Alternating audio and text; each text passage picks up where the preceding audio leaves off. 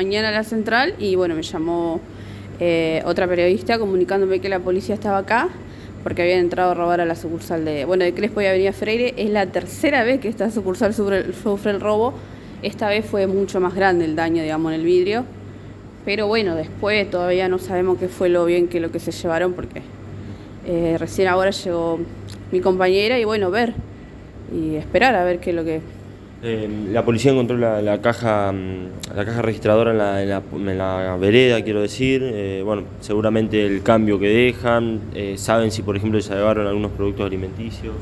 Eh, no, todavía no miramos bien. Sí sé, digamos, cuando entré encontré muchos vinos desparramados. Se ve que desde el lado de adentro rompió también con el... Con, no sé, o se quiso llevar los vidrios, quiso romper más el, el vidrio, pero bueno, había muchos vinos desparramados.